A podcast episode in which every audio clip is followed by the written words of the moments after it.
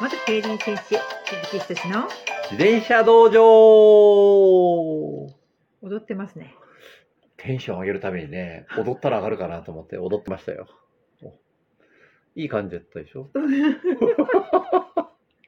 あれはい。今日も元気な菊池仁さんいでや、元気じゃないですけど、元気じゃないですけど、久しぶりですからね。ラジオとこうはい。ねうん、うん。そうです。そうは気いがつけば間が空いてしまうという。そうなんですよ。今日はスクールだったんですけどね、はい。幸せオーラ満載の人がおられたんでね。 いいですね。はい、もううん新婚さんなんですけど。いいですね。いいですね。やはりなんかこうね、はい。ちょっとね、こんな時もあったんだなと思いながら、ちょっと懐かしさもありながスら。クールをしてたんですけど、は。はいい、本当に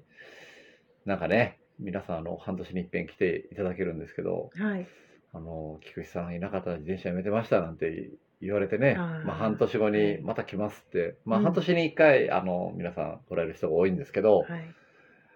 俺も元気で頑張ろうと思いますよ。それを聞くと、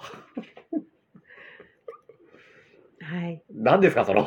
冷静に入って、ね盛り上がってるんですよこっちは。盛り上がっていきましょう。。はいい盛り上がっていききままししょょうう。あのちょっとね、スクールが続いたんで、菊池さんがだいぶ、ね、競輪祭の5日目ぐらいになっいそれ言うんですよね、 いつもね。競輪祭は今年ナイターで6日制だったんですけど、て。はい。 5日目に準決勝があるんですよ。えでその時結構疲れてるんで、えけどそこで力出さないといけないですかいや、らね。競輪さんの6日って結構、誰が決めたんですかそんな過酷なレースを。 おかみでしょ。おかみですはかそうですね、上はおかみですかい、らおね、かみ、いくらもう選手が文句言おうと、おかみが決めたことには逆らえないんです逆よ。らえないと。はい、もうそれにもう自分の体合わせていくしかないんですよ。 6日ってすごいですね、毎日。 6日すごいですよね。嫌な先輩と一緒の部屋だったら大変ですよ。大変ですね。大変ですよ。まるまる1週間ってもうことですね体も疲れて気疲れもする し。けどまあねそれでね、はい。なんかいろいろ鍛われるんですけどね。あの競輪選手はあ今もですか後輩が全部、あの応急時もするんですよね。今改善はとあかんまりないみたいですよ。はうい。ん自分らの時はもう絶対ですけですどよね。だねか。ら結構菊池さん配膳というかねあの、はお給仕しますよね。い。そうですあのね。食卓が一緒になる場合は。はい。あの、はい後輩と一緒の時は何もしません。 逆にね、あの、たまに、あの、後輩と飲み会とか、飲み会っていうか、あの、今はコロナでそういうのなくなったんですけど、行くと、何もしなくていいんですよ。ああやってもらえ本る当にやってもらえるくて。ういーん。やー、菊池さん、次のお飲み物はとか ね。何か取りましょうとかって ね。はい。いやー、もう本当すごい世界だなという、それが当たり前のようになりますからね。うんうんでもいいですよね。いいですね。自転車降りたらそうなんですけど、自転車に乗った時は、うん先輩のことなんか知ったら死ぬかっていう感じですけどね。 まあ、それはそれそれで、あはその、れでね礼儀なんではい。いいんですけど。はい。はい。そうですね。うんはい。今日は何の話しようかと思ってたんですけど、はい。実はこの収録前です。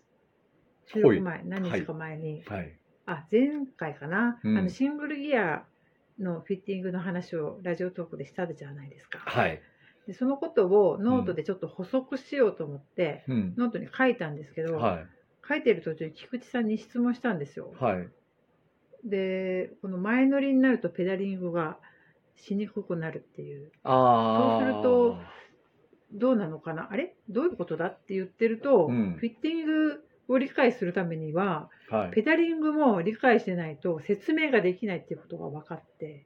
ああ、そうですね。うんでまあ、フィッティングっていうのん、がそのポジションだけじゃなくて結局ペダリング含めた自転車を進ませるっていうことの全体の知識がないと、はい、これはなかなか難しいなと思って。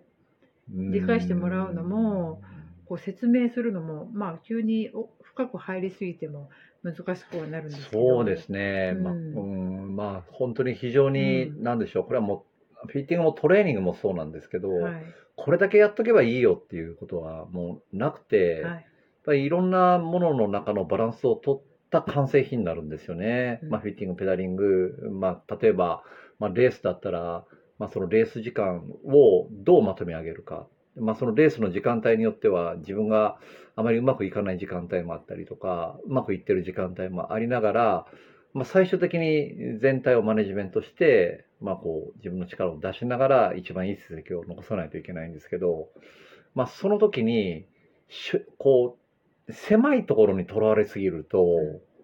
ぱりバランス狂わすんですよね。そうですようね。ん、であのこの話もちょっと的を絞りたいと思うんですけど、あはい、のペダリングっていう時に、うん、こう一番大事なのがはい、実は左右の切り返し連携っていうところなんですよね。連携ですね。ううんんまあ連携そうですねうんうんその連携があのーなんでしょうね計測器でなかなかわからないんですよ。いろいろ角度で、そうですね出るようなのがベクトルが出るのはあありますよねるんですけど、その左右の連携の、あのーうん、なんでしょうね力が切れない動きっていうものを表すものが非常に計測器として少なくて、うん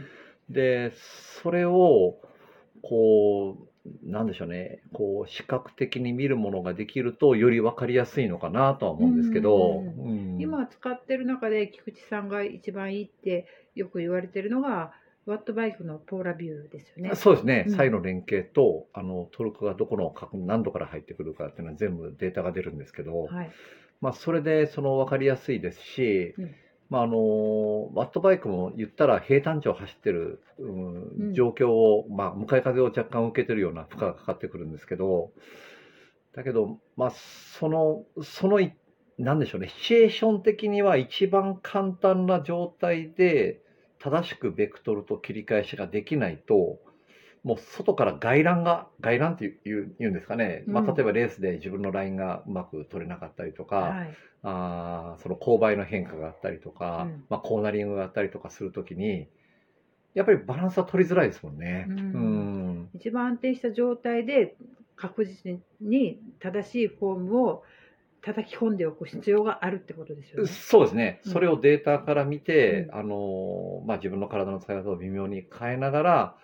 これがまあ一番効率がいい方法なんだよっていうものが分かりやすくはなってますよね。わかりやすうい。んうんうんうんで、えっとワットバイクは、はいちょっと細かいデータも出るけど、うん図形としては簡単な、あの輪っかみたいな図形図形です図形ね。としてはそううんなん輪でっ、かな図形の中に細かなあのデータは数値で出てくるんですかデータも数値で出てますし、はいその輪っか輪っか輪っか 画像画像画像画は像の細かく見るとあのあるんですよ形が。あの大まかには、まあ、ピーナッツ型ってそうですいようねはいはいまあ、あの切り返しのところをいかうんにトルクを切らさないかっていう動きにつながるんですけど、いその切り返し時にトルクをつなげる時に何でしょうね引き足とか意識しすぎて切り返しをつなぐとちょっとその踏み込みの角度が遅れたりするんですよ。うんだからもうそれね言葉でうまく説明できないんですけど何回も繰り返しながら、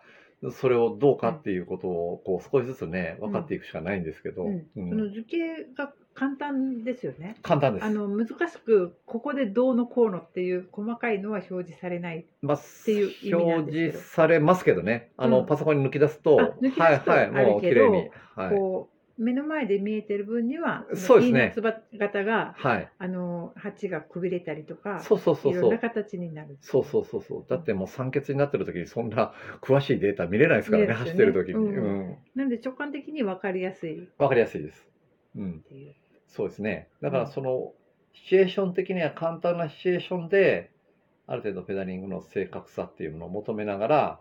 でましてや固定自転車なんで、はい。まあ、限界走行付近っていうのもこうなんでしょうね作り出しやすいっていう、まあ、そこで正確にやって実装に向かうっていうのは一つのやり方で、うんまあ、かなりあの有効だと思いまうす。んう。ん、あ実装の自転車であのペダリングモニターできるのもあるじゃないですか。ありますね。ううんんそういった場合の使い方っていうのがそうすると難しくなってきますかね。